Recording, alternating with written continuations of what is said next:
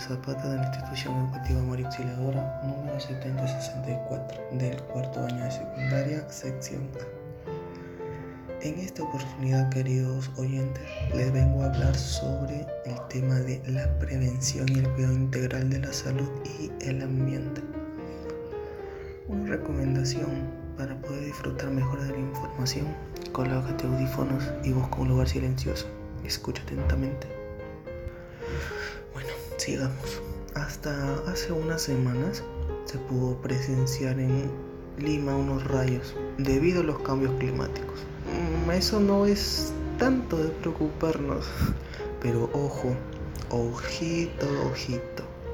Eso no quiere decir que no vamos a ser precavidos. Pero lo que sí es preocupante es cómo el Perú es uno de los países de Latinoamérica más contaminados. ¿No lo sabías? Bueno, como algunos extranjeros dicen, en el Perú se come bien, pero se respira mal. Y no solo es la contaminación ambiental, sino que a raíz de que nosotros, nosotros las personas, dañamos nuestro ambiente, eso hace que la capa de ozono se deteriore y los rayos UV nos ataquen.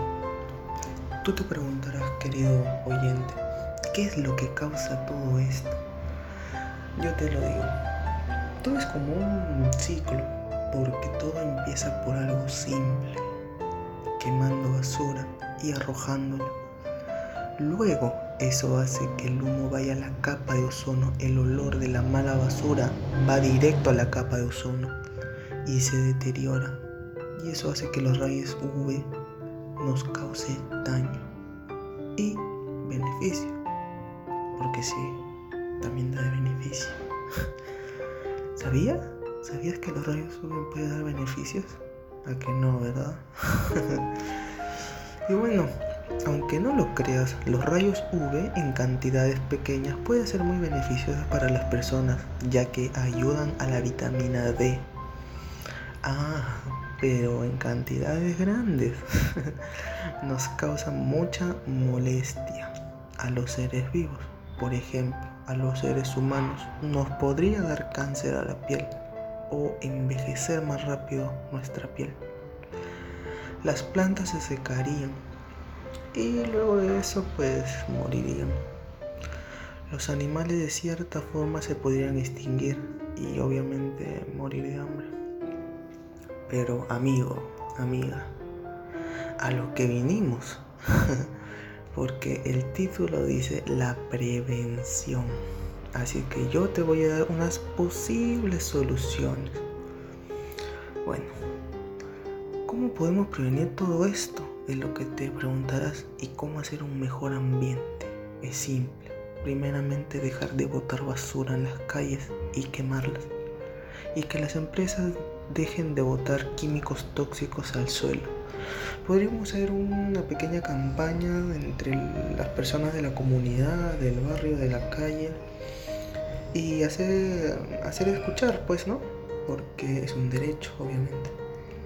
A las personas que tienen automóviles y botan mucho humo por el tubo de escape, recomendarles que hagan lo posible para arreglarlo y hacerle entender que no se hace bien ni a él ni a nadie dejando el auto así. Hacerle entender que hay generaciones que se merecen un, un Perú mejor, un ambiente mejor. Por ejemplo, si usted oyente tiene su auto, su automóvil, disculpe, por favor yo le pido el favor de que lo arregle. Si está en malas condiciones, porque nos hace daño a todos, a sus hijos, a sus futuros nietos, a todos, a todo el mundo en realidad. Esto que te acabo de decir, estas pequeñas recomendaciones, hará que la capa de ozono no se deteriore más de lo que ya está. Y así los rayos UV no nos atacarán de manera brusca. Y si en caso sucede, lo que, lo que se podría hacer principalmente es usar bloqueadores solares que hidraten la piel. No exponernos mucho, mucho al sol y no usar bronceador, porque eso daña la piel. ¿Tú te imaginas eh, poner este, en el fuego un plástico? ¿Qué pasa? Se quema. cuando usas bronceador y sales al sol mucho tiempo, eso pasa, aunque no lo creas. Bueno chicos y chicas, jóvenes, jóvenes señoritas, esto ha sido todo por hoy. Algo breve nada más.